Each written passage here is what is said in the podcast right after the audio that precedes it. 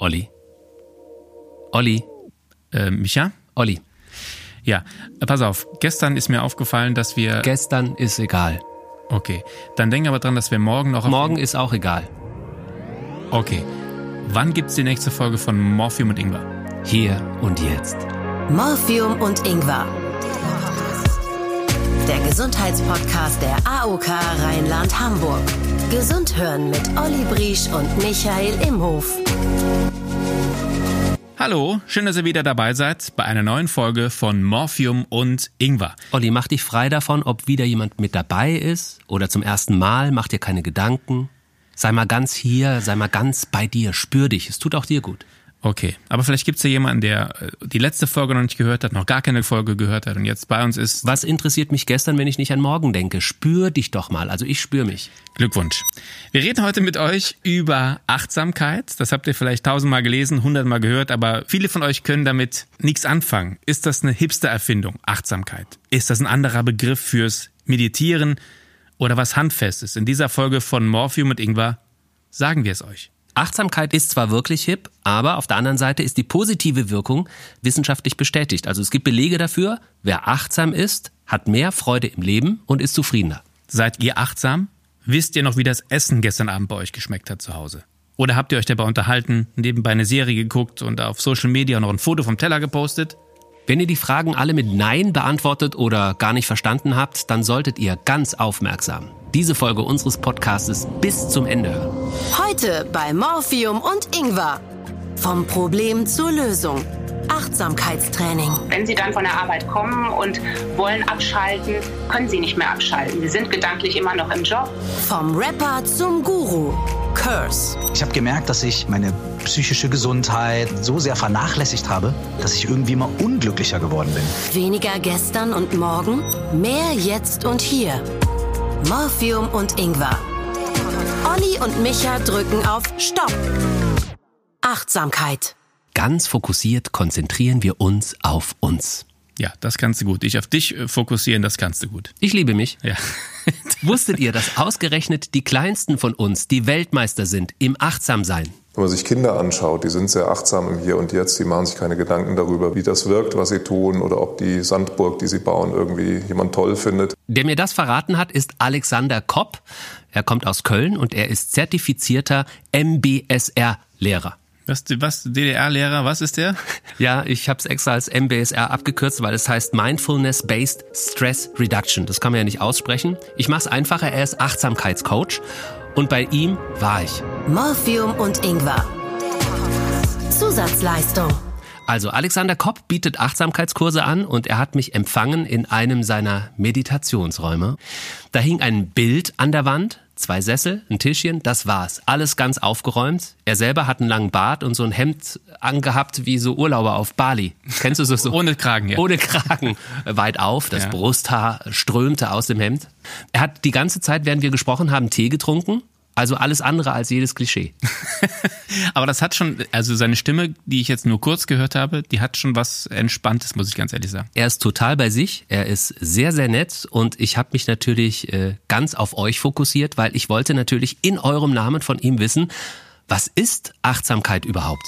Was ist Achtsamkeit? Ähm, Für mich ist Achtsamkeit ähm, Bewusstheit im Hier und Jetzt auszuüben. Ihr denkt also nicht über gestern nach, auch nicht über heute, sondern ihr seid im Moment, im Hier und Jetzt. Was ich aber schwer finde. Also ich kann mich selbst kaum auf das Hier und Jetzt fokussieren, muss ich ganz ehrlich sagen. Deswegen machst du ja auch einen Kurs. Also der dauert ja auch acht Wochen. Ihr macht einfach mal nix oder ihr macht eben nur das, was ihr im jetzigen Moment macht. Das verstehe ich nicht. Das, das, was heißt das? Also Das habe ich mir schon gedacht, dass du es nicht verstehst. Ja. Deswegen habe ich es Alexander Kopp nochmal erklären lassen, extra für Leute wie dich. Auf der Toilette sitzen ist vielleicht im klassischen Sinn nichts tun, aber ich sitze dort einfach und bin da. aber eigentlich gut erklärt. Ja. total. Ja, du sitzt einfach mal auf dem Klo. Du nimmst nicht das Handy mit aufs Klo, sondern du sitzt einfach auf dem Klo und bist auf dem Klo. Du denkst auch auf dem Klo nicht, du hast noch einen Termin, du denkst auf dem Klo nicht, ah, ich habe doch gestern wieder, du bist einfach nur mal da. Ihr kennt das, glaube ich, auch, dass man manchmal auf dem Klo Dinge macht und mir schlafen irgendwann die Beine ein, weil ich äh, den siebten Link bei Amazon offen habe oder mir irgendwas kaufe, noch eine Ja. Bewertung durchlese und denke mir, Moment, warum sitzt du eigentlich beim, auf dem Klo? Ja, und das sagt er halt eben. Er sagt halt, Leute, bleibt doch einfach mal im Moment. Jetzt sagt ihr natürlich, ah, ich kann doch nicht auf dem Klo sitzen wie Olli, ohne an Termine zu denken oder an gestern. Und dann? Ja, in dem Moment, wo ich merke, dass ich mir gerade Gedanken über morgen oder gestern mache, bin ich ja im Hier und Jetzt. Das ist eigentlich die einfachste Antwort darauf. Das heißt, denken ist also erlaubt. Das ist ja per se nichts Schlechtes, aber es ist eben oft so, dass sich dieser Prozess verselbstständigt. Ja? Und äh, das ist dann das, wo es anfängt, problematisch zu werden. So, und das ist schon der nächste Stufe, warum er sagt, ich muss Achtsamkeitskurse anbieten, weil in dem Moment, wo quasi die Gedanken dich die ganze Zeit im Griff haben, Olli, auch dich auf dem Klo, wird's schwierig, weil das ist halt genau das, was letzten Endes den Stress auslöst. Also ihr lasst euch von Gedanken, von Ängsten, von dem ganzen Stress auf der Arbeit, in der Familie treiben und die Gedanken steuern euch, aber der Clou ist bei Achtsamkeit, denkt doch zuerst mal an euch und ihr steuert die Gedanken.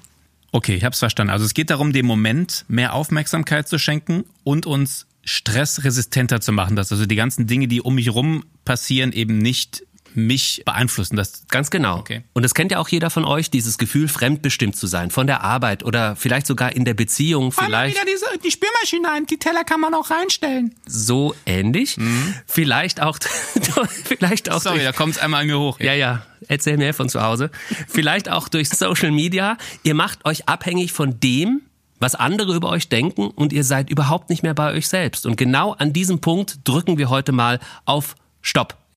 Achtsamkeit bedeutet mal zu erspüren, was euch glücklich, vielleicht aber auch, das gehört nämlich auch dazu, unglücklich macht. Also es bedeutet, dass ihr euch spürt und dann dadurch auch merkt, ist das wirklich die richtige Partnerin für mich? Bin ich wirklich glücklich in meinem Job? Trinke ich wirklich gerne Kaffee oder sollte ich auf Tee umsteigen? Muss ich mein ganzes Leben eigentlich auf Insta zeigen und mich dadurch stressen lassen? Denn wenn wir Menschen was gut können, dann vor genau diesen Fragen weglaufen. Wir sind Meister des Verdrängens. Ja? Also wir können, äh, wir machen Erlebnisse in unserem Leben, die schmerzhaft sind, meist äh, in der Kindheit oder Jugend und später dann auch.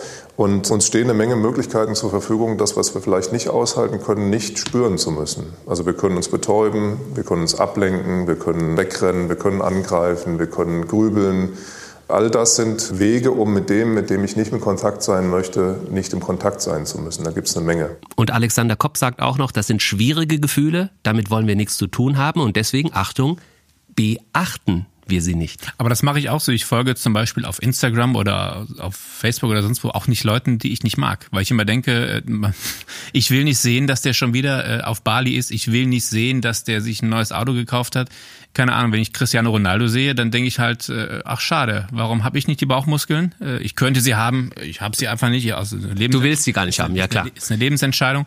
Aber man vergleicht, man vergleicht sich halt permanent. Ja. Und das macht, glaube ich, unglücklich. Und deswegen finde ich, das schon mal das eine gute Maßnahme. Der erste Tipp, den ich mir jetzt wirklich schon nach ein paar Minuten Podcast mitnehme, ähm, ich sortiere, mit wem ich mich umgebe, digital oder aber auch im normalen Leben. Genau, und sehr viele, die zu Alexander Kopp in den Kurs kommen, sind sogar Geschäftsführer, CEOs von irgendwelchen Firmen, die plötzlich anfangen darüber nachzudenken, ob das eigentlich richtig ist, was die da machen. Also weil die sich auch quasi mit einer Arbeit umgeben haben, das kennt auch jeder von euch in eurem Job. Und ihr merkt, ihr kommt nach Hause, ihr seid ausgebrannt, ihr seid vielleicht unglücklich. Aber die Frage sich mal zu stellen, ist das eigentlich der richtige Job, den ich da mache? Da traut man sich halt nicht ran, weil wenn man sich die Frage stellt, bekommt man ja vielleicht eine Antwort und das ist ja vielleicht auch nicht unbedingt die Antwort, die man hören möchte. Man fällt vielleicht sogar in ein Loch und wird erstmal tief traurig, wenn wir uns bewusst machen, was für ein Bums wir da eigentlich vor uns hinleben. Traurigkeit kann auch dabei helfen, etwas loszulassen, äh, Transformationsprozesse einzuleiten und zu sagen, ja, ich, ich äh, bedauere und dieses tiefe Bedauern sich selbst gegenüber, dass das, was ich gerade lebe, äh, mich nicht nährt. Das ist, äh, denke ich, der Anfang vom Glück und nicht der Anfang vom Ende. Das fand ich total beeindruckend, weil man ertappt sich recht schnell selbst dabei, dass man sich manche Fragen nicht stellt, weil man Angst hat vor der Antwort. Und er sagt halt, nö. Da gehen wir mal schön acht Wochen durch, durch jede dieser Fragen, durch jede dieser Antworten und wir gehen mit euch auch in diesem Podcast dadurch. Es wird jetzt nicht so philosophisch bleiben, keine Sorge. Ich habe es auch nochmal zusammenfassen lassen äh, für dich. Achtsamkeit ist wie Auf der Toilette sitzen, ich sitze dort einfach und Bin da. Ich möchte dich ja nicht verlieren, jetzt auf dem Weg. Ne? Aber ich merke schon, dass dieser Termin bei Herrn Kopf, mhm. der hat dich dann doch schon, äh, der hat dich schon auf die richtige Spur gesetzt. Ja, die Frage ist, wer hilft dir jetzt? Ich hätte eine Idee und zwar unseren nächsten Gast. Es kann verdammt gut laufen im Job und plötzlich stellt man fest, irgendwas stimmt nicht, bin ich denn wirklich glücklich? Und das ist ihm passiert. Michael Kurt aus Minden infiziert sich bereits im Kindergarten mit Urban einem Hip-Hop-Virus und startet später seine Rap-Karriere, durch die er als Curse in den Charts landet. Er arbeitet mit Künstlern wie Sammy Deluxe oder Gentleman, Dendemann oder Max Herre. Sein größter persönlicher Erfolg ist allerdings bis heute die Kollabo mit Buddha.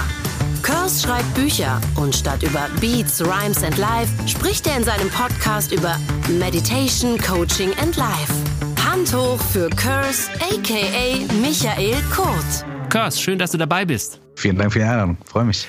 Hör mal, Curse, du bist als Rapper mega erfolgreich. Du hast mit allen Großen der deutschen Rap-Szene zusammengearbeitet. Und dennoch gab es einen Moment in deinem Leben, wo du nicht mehr weiter wusstest, wo du im Prinzip gesagt hast, jetzt muss ich echt mal die Stopptaste drücken und achtsamer werden. Was ist da passiert?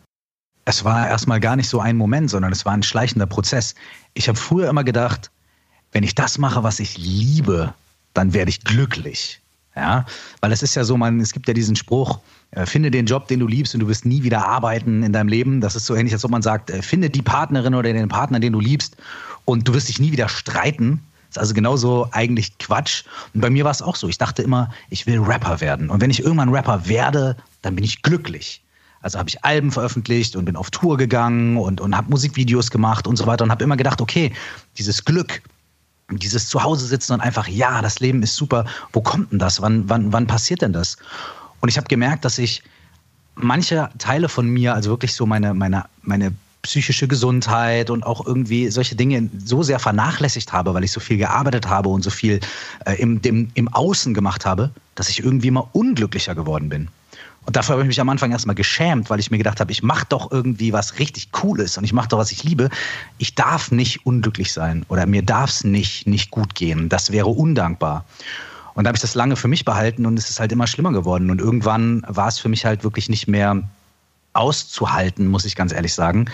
Äh, ja, ich war einfach nicht ein ausgeglichener, glücklicher Mensch in vielen Momenten. Das ist ja was, was, glaube ich, Leute, die dann äh, vor einer Bühne stehen, auf der du performst, die dir zujubeln, nicht nachvollziehen können, weil die denken, mein Gott, der kriegt so viel zurück. Also für die meisten Leute war es erstmal so, die haben natürlich da, sich darauf fokussiert, ja, warum schmeißt er jetzt hier seine Musik hin und warum hört er jetzt da auf und warum will der jetzt nicht mehr eine Platte machen und warum will der jetzt nicht mehr als Curse auf der Bühne stehen und so. Tatsächlich haben es auch von, von den Leuten, die meine Musik gehört haben, eigentlich viele Leute irgendwie nachvollziehen können. Gab natürlich auch Leute, die gesagt haben, ich verbrenne jetzt all deine CDs oder so. Ja, aber ähm, die meisten Leute haben es tatsächlich verstanden und das, das hat mich auch irgendwie, äh, also es, das hat mich überrascht und äh, das hat mir aber auch, äh, hat mich auch unterstützt. Was hast du konkret gemacht, um aus dieser Situation rauszukommen? Ich habe erstmal versucht, andere Sachen in meinem Umfeld zu verändern. Ich habe gesagt, okay, vielleicht muss ich mit einem anderen Team zusammenarbeiten, vielleicht muss ich irgendwie äh, bestimmte Verträge wechseln und so weiter. Ich habe erstmal versucht, weiterhin im Außen alles umzustellen. Und irgendwann bin ich dann dazu gekommen, dass mir wirklich bewusst geworden ist, nee, es geht um eine innere Sache und diese innere Sache, die muss ich mir anschauen. Und dann habe ich tatsächlich nochmal den Versuch gestartet, habe mich mit zwei, drei, vier Leuten nochmal getroffen und irgendwann wirklich jemanden gefunden, ähm, mit dem ich dann zusammengearbeitet habe. Das war ein systemischer Coach. Und äh, da haben wir dann mehrere Monate quasi mal geschaut, was da los ist. Und darüber bin ich dann auch zu Meditation und diesen ganzen Dingen gekommen, die jetzt mein Leben begleiten. Und hast du nicht auch Schiss, ja, vor dir selbst gehabt, also alles auf Null runterzufahren? Oh ja. Und dir oh, Fragen ja. zu stellen, wo du die Antworten oh, ja. nicht hören wolltest? Was meinst du, warum ich das die zehn Jahre davor eben nicht gemacht habe? Ich habe mich natürlich schon immer so ein bisschen damit beschäftigt, aber nie wirklich in die Tiefe gehend, weil ich immer gedacht habe, oh oh, da gibt es ein paar Sachen, wenn ich mir die angucke, dann weiß ich nicht, was passiert. Was ist passiert, als du dann die, ich sag mal, vor diesen unangenehmen äh, Fragen standest? Also das, wovor ich am meisten Angst hatte, ist nicht eingetreten. Und was stattdessen gekommen ist, ist meistens tja, irgendwie eine Erleichterung und ein bisschen Heilung und ein bisschen ein weiterer Schritt nach vorne. Trotzdem habe ich weiterhin Schiss davor. Du sagst, durch Aufmerksamkeit, Humor, Achtsamkeit und ein paar kleine Hacks können wir Zugang zu unserer eigenen persönlichen Veränderung finden und sie erforschen. Kannst du mir ein Beispiel geben, wie ich das könnte? Also, okay, was kann jede und jeder so in seinem Alltag tun? Es gibt bestimmte Achtsamkeitsübungen, kurze Meditationsübungen, Atemübungen und äh, es gibt so Sachen, die man machen kann, wie ähm, sich selbst einfach bestimmte Fragen zu stellen ähm, und dazu kurze Absätze zu schreiben, zum Beispiel Journaling. Solche Sachen kann man machen. Und wenn man möchte, kann man von dort aus natürlich dann noch weitere Schritte machen. Geht das denn immer? Was sagst du deiner Partnerin? Sorry, ich bin jetzt mal eine Stunde meditieren. Also funktioniert das praktisch? Zum Glück kann ich bei meiner Partnerin das sagen. Ja, die sagt dann meistens, äh, ja, cool, räum vorher die Spülmaschine aus oder sowas. Aber es äh, funktioniert schon. Aber, aber es muss ja nicht gleich eine Stunde sein. Es können im Alltag und in äh, stressigen Situationen auch schon ein, zwei Minuten sein. Es gibt zum Beispiel eine ganz einfache Sache, die man machen kann. Dabei wird man sogar auf dem Arbeitsplatz noch nicht mal erwischt. Wenn man merkt, dass man gerade in einer sehr angespannten, stressigen Situation ist, es kam zum Beispiel eine E-Mail rein, da steht drin, du musst jetzt oder warum hast du nicht und so weiter und so fort. Wenn man sich dabei erwischt, dass man gerade so emotional aufgewühlt wird. Und das ist ja schon der erste Punkt, das ist die Aufmerksamkeit. Denn meistens erwischen wir uns ja nicht dabei. Meistens ziehen wir unseren Automatismus durch. Also der erste Punkt ist, wenn ich mich dabei erwische, dass ich gerade aufgewühlt werde und vielleicht eine böse Mail zurückschreiben will oder mit der Kollegin mich oder so. In dem Moment und so blöd wie es klingt, aber je blöder es klingt, desto wirksamer ist es meistens, ja. In dem Moment habe ich die Möglichkeit, was zu tun. Wenn ich mich dabei erwische, wenn ich mich selbst dabei beobachte, habe ich die Möglichkeit, was zu tun. Und ganz konkret in dem Moment kann ich Folgendes machen. Lenk deine Aufmerksamkeit auf deine Füße auf dem Boden. Könnt ihr jetzt auch machen. Ja. Lenk die Aufmerksamkeit auf die Füße auf dem Boden. Und spür einfach, wie sich deine Füße auf dem Boden anfühlen. Kribbeln die, sind die warm, sind die kalt, spürst du den Kontakt zum Boden. Ja. Und jetzt lenk deine Aufmerksamkeit zu deinen Händen. Und ohne dass du irgendwas veränderst, du musst deine Hände nicht, in irgend, du musst nichts mit denen machen, lenk einfach deine Aufmerksamkeit zu deinen Händen. Nimm die wahr.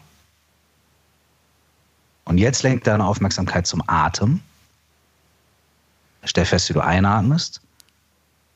Wenn du durch die Nase atmest, dann spürst du vielleicht einen leichten Luftzug an der Nasenspitze, kalt, wenn du einatmest und warm, wenn du ausatmest. Vielleicht spürst du, wie dein Bauch und sein, dein Brustraum sich ein bisschen weiten, wenn du einatmest und zusammenziehen, wenn du ausatmest. Und das nimmst du jetzt einfach für zwei Atemzüge wahr.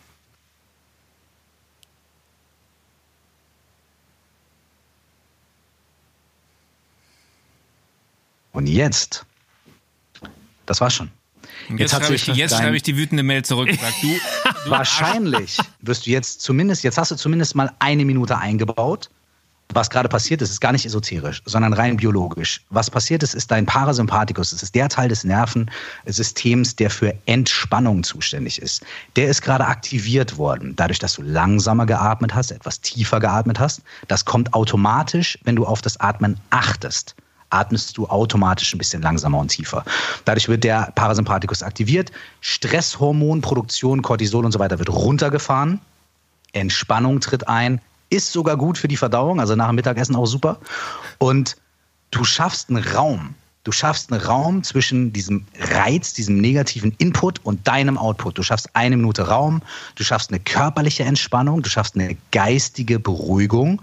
Und aus dem Ding heraus wirst du wahrscheinlich etwas anders eine Mail schreiben oder gar nicht eine Mail schreiben oder dir erstmal einen Kaffee machen oder einfach für den Moment denken, boah, das hat jetzt gut getan, alter Schwede, ich glaube, das mache ich noch mal eine Minute und that's it. Und das lernt man in deiner Sekte? Aber nur, wenn man eine Million Euro schon bezahlt hat. und lebenslänglich unterschrieben hat, dann, dann, dann lernt man diese hochesoterischen geheimen Techniken das war, finde ich, gerade wirklich das Paradebeispiel. Ich trage ja auch so eine Smartwatch und die erinnert mich mehrmals am Tag, wenn bei mir der Puls hochgeht, wegen genau dieser E-Mail, die mm. mir Olli geschickt hat, erinnert ah. die mich dran, dass ich atmen soll. Aber ich ignoriere das. Ja. Ich sag dann einfach, Immer? ja, komm, ja, atmen kannst du auch morgen noch. Und das ist verrückt. Du hast uns jetzt sozusagen dazu genötigt, uns diese Minute zu nehmen. Und es verändert was. Und du merkst ja auch, der erste Impuls ist äh, auch gewesen, als ich gesagt habe, so und jetzt achte mal auf deine Hände, dass du gesagt hast, ja, habe ich jetzt gemacht, okay, was passiert jetzt? Ne? Der erste Impuls ist ja sofort irgendwas zu machen und irgendwas zu interpretieren und sofort äh, wissen zu wollen, was mache ich jetzt und was kriege ich jetzt dafür und so weiter. Ne? Und, und, und wenn man da mal eine Minute innehält, so allein das macht schon eine Menge. Aber ich habe trotzdem das Gefühl, wir sind wirklich oft in so diesem typischen Autopilot-Modus, der ja auch so oft beschrieben wird. Also du denkst beim Duschen schon an die Arbeit, abends beim Abendessen packst du schon irgendwie Krempel für den nächsten Tag und äh, To-Do-Listen. Schützt einen aber so ein Automatismus nicht auch davor, gewisse Dinge wahrzunehmen, wenn man immer so auf Autopilot läuft? Oder ist es eher dann die Gefahr, dass man dadurch äh, ausbrennt? Es ist beides. Ne? Also natürlich ist es auch gut, Autopilot zu haben, weil wir, wir können ja nicht alle Emotionen, Gefühle und Gedanken, die ständig in unseren Kopf rein, reinschwimmen, immer wahrnehmen und uns mit allem beschäftigen. Wir müssen ja auch sortieren, klar. Aber auf der anderen Seite kann auch das passieren, was du sagst. Dass diese Automatismen dazu führen, dass wir auf, uns, auf bestimmte Bedürfnisse, die wir auch haben, nämlich das Bedürfnis nach Selbstfürsorge, das Bedürfnis nach Reflexion, das Bedürfnis dafür, unsere Ängste vielleicht auch mal wahrzunehmen und anzuerkennen oder unsere Sorgen. Wenn wir das nicht machen, weil wir so sehr auf Autopilot sind, dann kann es sein, dass wir in so eine äh, Spirale reinkommen von auszubrennen oder, oder in depressive Zustände zu kommen. Und da kann es wirklich helfen, kurz einmal zu schauen, was ist hier eigentlich los? Aber die Angst ist doch berechtigt, weil äh, es kann ja sein, wenn ich anfange, mir darüber Gedanken zu machen, entweder ich verfalle in eine tiefe Traurigkeit oder ich stelle fest, ah, meine Partnerin ist vielleicht doch nicht die richtige. Oder ich stelle fest, oh, ich mache den komplett Wenn falschen du dafür Job. eine Minute atmen brauchst, dann, deine Partnerin Dann solltest du dich richtig. trennen. Dann solltest du es tun. Solltest du eine Minute atmen, ja. Ja, aber jeden wenn Fall. ich mich länger damit beschäftige, so wie du es jetzt getan hast, also äh, ich komme ja an unangenehme Punkte meines Lebens und äh, ich arbeite seit 40 Jahren mit Olli zusammen, aber mir geht's wahrscheinlich besser und ich bin glücklicher, wenn wir uns trennen. So, und dann? Mhm. Um, das, um bei diesem äh, total realistischen und plakativen Beispiel zu bleiben. Okay, dann nehmen wir ein Beispiel, was jeder kennt. Beziehung, man hat das Gefühl, ah, ich bin nicht so richtig glücklich, jetzt mache ich, was du gemacht hast, in größerem Rahmen. Ich nehme mir mehr Zeit, ich gehe vielleicht in einen Achtsamkeitskurs, ich mache das acht Wochen lang. Und dann komme ich an den Punkt, dass ich vielleicht für mich feststelle, was mich glücklich macht, was mich nicht glücklich macht. Das heißt aber noch nicht, dass ich das einfach so ändern kann. Das ist richtig. Das heißt nicht, dass du es einfach so umsetzen kannst. Aber der erste Schritt zu einer Veränderung ist ja erstmal das Erkennen und erstmal die Aufmerksamkeit.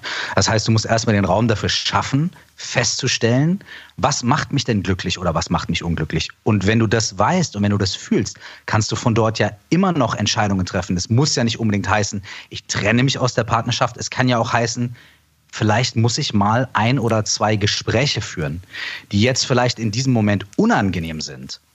Aber ich muss sie führen, damit vielleicht die Partnerschaft danach oder auf Basis dieser Sachen sich so entwickeln kann, dass sie meinen Bedürfnissen mehr entspricht und ich mich nicht trennen muss oder ich nicht aus dem Job raus muss oder nicht sofort umziehen muss, sondern vielleicht habe ich die Möglichkeit, mit dieser Erkenntnis auch kleinere Dinge zu verändern, die mich nicht komplett aus der Bahn schmeißen, sondern die dafür sorgen, dass meine Bedürfnisse mehr erfüllt werden. Und dafür muss ich meine Bedürfnisse natürlich erstmal sehen und anerkennen.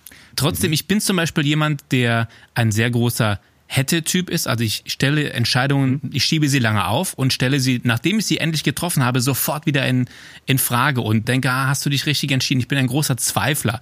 Ähm, das ist so diese gelernte, auch fürs Leben adaptierte Rückgabegarantie. Du kannst 14 Tage alles zurückschicken und du willst deine Entscheidung auch alle 14 Tage nochmal, ich kann die noch 14 Tage, kann ich nochmal ändern.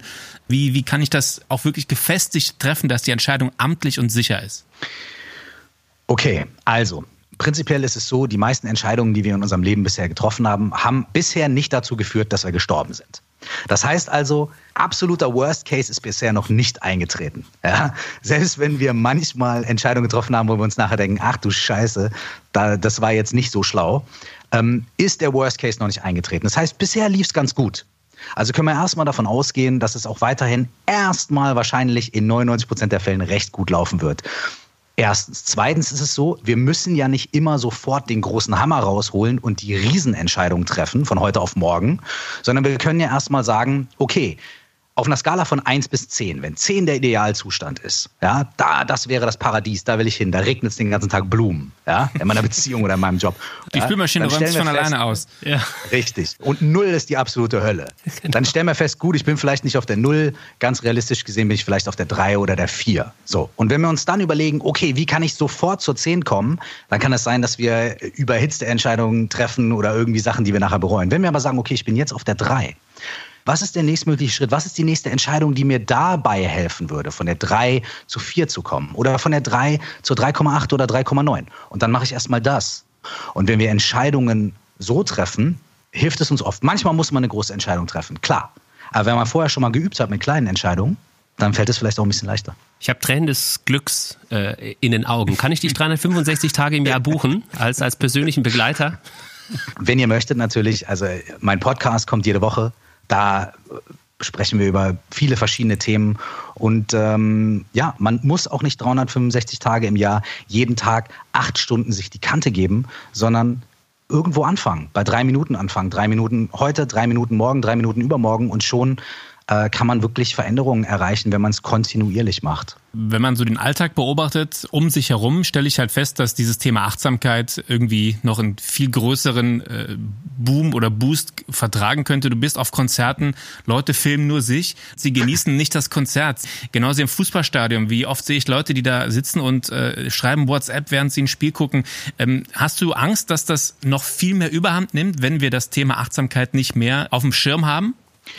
Ich glaube, dass, dass beides zurzeit immer mehr wird. Ne? Auf der einen Seite ähm, glaube ich, dass diese ständige Ablenkung, äh, dass das immer mehr wird, weil die Technologie wird immer krasser und das ist einfach was, ich glaube, da haben wir alle einfach irgendwie Bock drauf. Wir wollen uns dann irgendwie ablenken und wir wollen alle Informationen sofort haben und draufklicken und so weiter. Und genau deswegen, ja, du hast recht, ist es umso wichtiger, dass diese Methoden, die ja total einfach sind und die uns allen zur Verfügung stehen, auch ein bisschen bekannter werden. Und deswegen ist auch mega, dass ihr dieses Format hier macht und dass wir über sowas überhaupt sprechen können. Denn vor zehn Jahren, als ich in dieser Situation war und ich diese Ressourcen gebraucht habe, da waren die noch nicht so da.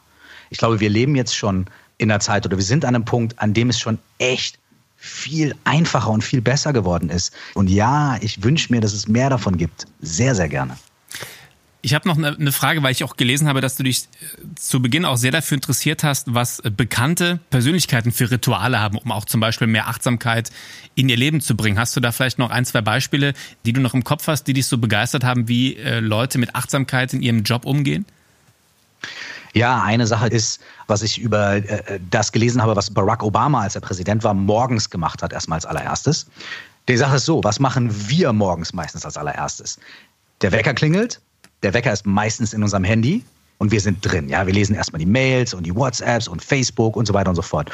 Und jetzt gibt es schon Studien darüber, die sehr interessant sind, was so ein Smartphone-Use mit unserem Gehirn macht. Und das ist echt eine harte Ansage. Es ist nämlich wie eine Glücksspielabhängigkeit.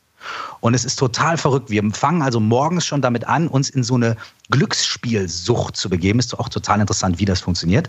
Und dann wundern wir uns, warum wir für den Rest des Tages so zerstreut sind und irgendwie, ah, weil wir fangen direkt damit an, uns in so ein Ding reinzubegeben, wenn wir morgens aufwachen. Deswegen ist eine der Sachen, die ich versuche, so gut wie möglich zu praktizieren, ist morgens erstmal für eine Viertelstunde, 20 Minuten nicht an mein Handy zu gehen, sondern was anderes zu machen. Und das habe ich mir mehr oder weniger geklaut von Barack Obama. Der ist nämlich sogar, als er Präsident war, morgens aufgestanden und hat die erste halbe Stunde seines Tages keine Nachrichten geguckt, keine Zeitung gelesen, kein Smartphone in die Hand genommen, sondern hat erstmal mit der Familie gefrühstückt, bisschen Basketball gespielt und so weiter. Und der hat, und das war, als er der Präsident der Vereinigten Staaten war. Und der hat zwei Sachen gesagt. Der hat gesagt, Erstens hilft mir das dabei, für den Rest des Tages all diese Informationen und all diese Entscheidungen, die ich treffen muss, viel klarer und gezielter aufzunehmen und auch zu bewältigen.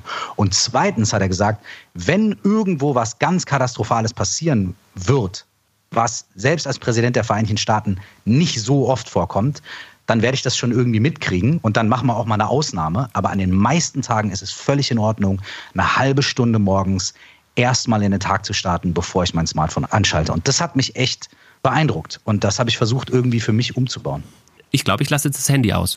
Probier es doch mal eine Woche. Sagen wir mal von Montag bis Freitag. Am Samstag überleg dir doch mal, okay, wie viele unglaublich wichtige Dinge sind in den letzten fünf Tagen in dieser halben Stunde passiert, die, weil ich sie verpasst habe, mein Leben maßgeblich negativ beeinflusst haben. Wahrscheinlich werden es sehr wenige sein. Du bist gemein. Ja. Hast du das Gefühl, dass jetzt in diesem Corona-Shutdown sich das ganze Land in Achtsamkeit übt?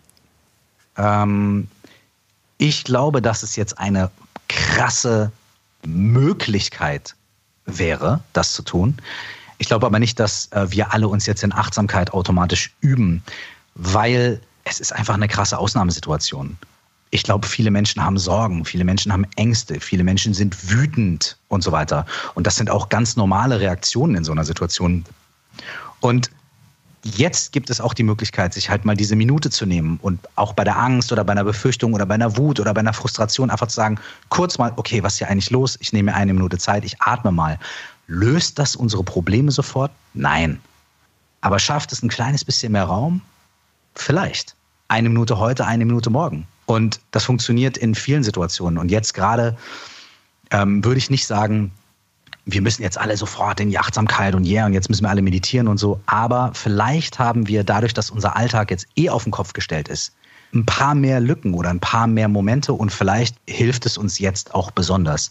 Kurs, hättest du einen Kurs, ich würde ihn buchen. Hättest du ein Buch, ich würde es lesen. Hättest du einen Podcast, ich würde ihn hören. Hat er alles, von daher danke dir für den Besuch beim Aufwieben und Ingwer. Danke euch vielmals. Mega und, gut. Äh, hat mich sehr gepackt. Also ich ja. werde auf jeden Fall schon jetzt Dinge ändern. Heute Abend schon. Mhm. Micha, du kriegst meine Mail dann morgen. sehr gut. Ja, Ciao, mach's gut.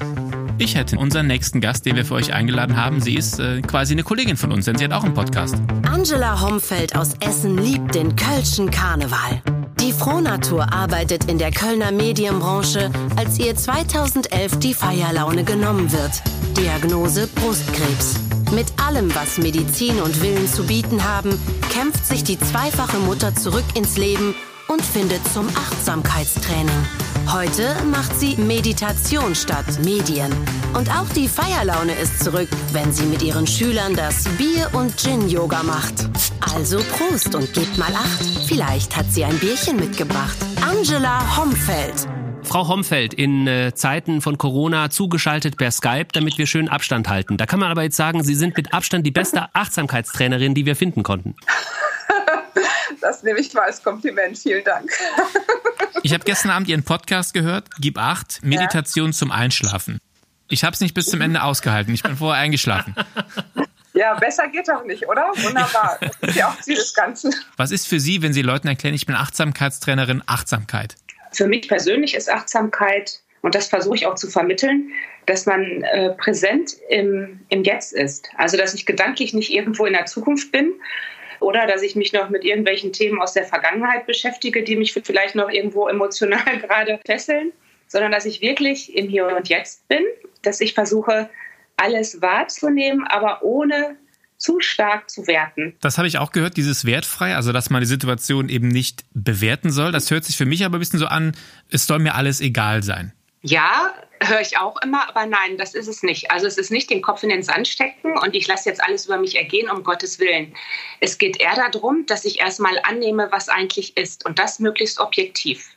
Wir Menschen werten ja alle viel, also mehr als 90 Prozent unserer Gedanken sind wertende Gedanken. Leider werten wir auch meistens viel stärker negativ als positiv und gerade Menschen, die häufig gestresst sind, ja, die regen sich halt über, die, äh, über den geklauten Parkplatz viel, viel schneller auf als andere. Und äh, da will ich halt hin, dass wir uns halt nicht mehr so schnell äh, ärgern, nicht so schnell über andere Menschen negativ werten, sondern versuchen erstmal die Situation objektiv äh, zu beobachten. Und dadurch kriege ich eine Gelassenheit. Aber das heißt nicht, dass ich alles über mich ergehen lasse. Jetzt bin ich mal der Bremser und behaupte, Objektivität gibt's nicht, weil alles, was ich empfinde, was ich sehe, was ich spüre, was ich fühle, ist bei mir subjektiv. Das heißt, ich komme gar nicht drum herum, äh, eine Situation zu bewerten. Was sagen Sie dazu? Wir können in eine objektive Haltung reingehen. Wie mache ich das? Ich, das mache ich halt gerade mit der Meditation. In der Achtsamkeitsmeditation geht es ja darum, dass ich versuche, was in mir vorgeht, dass ich wahrnehme, wie ich werte, dass ich wahrnehme, was ich für eine Emotionslage gerade habe oder was ich gerade auch im Außen wahrnehme, dass ich mich innen wieder spüre. Und das darf ich halt beim Meditieren trainieren und dadurch kann ich diese Haltung finden, diese Objektivität zu schaffen. Das ist halt wirklich, ich sage immer, es ist, als ob ich für einen Halbmarathon trainiere. So trainiere ich meinen Geist. Leider ist Achtsamkeit schon so ein Modewort geworden. Das heißt aber auch, dass viele unterschiedliche Erwartungen auch an so ein Training bei Ihnen haben. Was kann Achtsamkeit denn wirklich bewirken? Nicht, dass Leute jetzt zu Ihnen rennen und sagen, ja, ich habe das irgendwie im Podcast gehört, das hilft mir bestimmt bei allem. Ich bin kein Therapeut, das ist auch ganz wichtig. Ähm, es hilft nicht bei allem. Es kann helfen. Es, kann auch nicht die Schulmedizin ersetzen, aber ich glaube, es kann sehr, sehr gut helfen, wenn ich beispielsweise schon sehr, sehr lange äh, mit Stresssymptomen zu tun habe. Rückenschmerzen, Kopfschmerzen, innere Unruhe. Der Klassiker ist eigentlich die Leute, die sich bei mir melden, die merken einfach, sie kommen nicht mehr zur Ruhe. Wenn sie dann, sage ich mal, von der Arbeit kommen und wollen abschalten, können sie nicht mehr abschalten. Sie sind gedanklich immer noch im Job. Dann kommt noch vielleicht ein bisschen familiärer Stress dazu. Kinder wollen noch nicht ins Bett, man, man ist aufbrausend, man wird schnell wütend und dann regt man sich über Dinge auf, und das wird immer mehr und dadurch verliert man sich so ein bisschen. Und die Leute, die dann zu mir kommen, die sagen dann wirklich, ich bin gar nicht mehr der oder die Alte. Und ich, ich habe irgendwie auch so ein bisschen den Spaß am Leben verloren. Die Lebensfreude ist weg. Und weil sie nur noch in diesem Funktionsmodus sind. Also sie sind eigentlich den ganzen Tag nur noch am Funktionieren. Und dann freue ich mich eigentlich schon, wenn die zu mir kommen, weil das ist eigentlich der erste Schritt. Also wahrzunehmen, dass irgendwas nicht mehr stimmt, dass ich eigentlich nicht mehr bewusst leben kann. Und äh, dann kann die Achtsamkeit helfen, indem ich halt wieder zu mir finde, Bedürfnisse. Welche Bedürfnisse habe ich eigentlich? Was tut mir gut? Also es sind Menschen meistens dann in diesem Funktionsmodus. Meistens sind es mehrere Jahre, wo die schon so leben. Und dann stelle ich nur die einfache Frage, was tut ihnen denn gut? Was ist ihre Ruheinsel oder wo haben sie noch Spaß dran? Und dann wissen die das gar nicht. Die können es gar nicht mehr beantworten und sind dann in dem Moment häufig selber entsetzt und sagen, gute Frage. Und äh, das sind eigentlich so Anzeichen, da kann die Achtsamkeit helfen. Sie haben die Tools angesprochen. Was wäre ein Beispiel für eine Übung, die man zum Beispiel macht zu Hause, wenn ich mich mal für drei, vier Stunden einsperre, damit die Kinder, damit die Kinder nicht reinkommen? Also man kann morgens eigentlich schon, bevor man sich einsperrt, seine Achtsamkeit schulen, wenn man wach wird, die Augen aufmacht und wahrnimmt, welches Nasenloch ist gerade eigentlich das offenere, das freiere. Und dadurch spürt man ja schon, äh, also manche haben immer beide Nasenlöcher irgendwie zu. Es ist dann kommt immer, ja, ich habe eine Erkältung oder ich habe äh, Heuschnupfen oder es ist die, die Heizungsluft. Und wenn ich dann schon wahrnehme, es ist das rechte, das linke Nasenloch, in dem Moment spüre ich ja schon, wie geht es mir eigentlich in diesem Moment und ich schule meine Präsenz. Also da muss ich noch gar nicht auf die Matte gehen, das kann ich wirklich im Bett machen. Und dann versuchen mit dem, wenn beispielsweise das rechte Nasenloch das offenere ist, mit dem rechten Fuß als erstes aufzustehen. Die meisten schaffen das gar nicht. Die sind dann schon wieder in ihrem Gedanken, in ihren To-Dos und vielleicht beim Frühstück fällt ihnen ein, ach ja, ich wollte ja auch noch mit dem gleichen Fuß aufstehen. Aber sie sind wirklich dann schon wieder, was muss ich gleich machen und welche Termine habe ich heute und dadurch sehe ich schon, wie präsent ich eigentlich beim Wachwerden bin. Da höre ich aber schon raus, wenn ich dusche, dusche ich. Wenn ich frühstücke, frühstücke ich. Und da denke ich noch nicht an die To-Do-Liste. Genau, wunderbar, ja.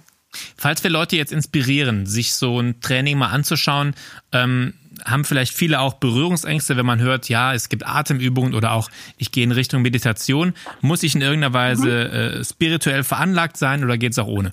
Nein, es geht total ohne. Also das ist mir auch ganz wichtig. Also nichts mit Räucherstäbchen. Es geht wirklich darum, Ach, schade es ist wie ein, ein, ein Workout. Also also bei der Achtsamkeit hat, hat für mich nichts mit Spiritualität zu tun. Es kann damit zu tun haben, wenn ich mich dafür öffne, aber das muss es nicht. Also eine gewisse Offenheit sollte da sein. Zahlt die Krankenkasse Kurse bei Ihnen oder unterstützt die das zum Beispiel? Es gibt diesen klassischen MBSR-Kurs, diesen Acht-Wochen-Kurs, und der wird von sehr, sehr vielen ähm, Kassen unterstützt. Der MBSR-Kurs ist rein für die Stressbewältigung. Ich fände es schön, wenn, wenn die Menschen aus meinem Kurs gehen und äh, nicht nur versuchen, den Stress zu bewältigen, sondern auch insgesamt äh, mehr Lebensfreude und mehr bei sich ankommen nach den acht Einheiten. Aber es gibt viele Kassen, die es unterstützen und es wird auch immer mehr. Angela Homfeld ist Achtsamkeitstrainerin. Jetzt muss ich Sie einmal duzen. Gib acht. Ja, so heißt ja, nämlich genau, Ihr Podcast. Ne? Einfach um auch genau. nochmal Werbung für Ihren Podcast zu machen. Olli ist ja, ja dabei schon Dank. eingenickt. vielen Dank und äh, liebe Grüße. Tschüss. Tschüss. Wahnsinn. Ich glaube, das ist die längste Folge Morphium und Ingwer ever, weil ich, ich finde es mega spannend. Ich könnte noch drei Stunden weiter mich mit Achtsamkeit beschäftigen. Zu Recht, aber es, ich habe mir so viele Dinge jetzt schon gemerkt. Ich habe leider, äh, was soll die Achtsamkeit, scheiß drauf, ich habe jetzt schon eine komplette To-Do-Liste im Kopf, was ich alles ändern möchte. Sollst du doch nicht. Ich weiß, aber ich habe mir so viele Gedanken jetzt, während wir gesprochen haben, gemacht. Ähm, ich hoffe, ihr auch und äh, ihr nehmt einiges mit aus dieser Folge von Morphium und Ingwer. So, jetzt muss ich los. Mein Handy klingelt schon wieder. Seid doch mal im Hier und Jetzt. Ja, grüß dich, hey. Das war Morphium und Ingwer. ein ganz schön gesunder Podcast. Moderiert und produziert von Olli Briesch und Michael Imhof in Zusammenarbeit mit der AOK Rheinland-Hamburg, die Gesundheitskasse. Du hast noch Fragen zum Thema Gesundheit? Klick auf vigo.de slash morphium-ingwer. Dort findest du auch Infos von den Gesundheitsexperten der AOK. Olli und Micha freuen sich mega über positive Bewertungen, viele Sterne oder Kommentare. Das pusht ihr Ego. Also tu ihnen den Gefallen. Abonniere ihren Podcast und sei gespannt auf die nächste Dosis Morphium und Ingwer.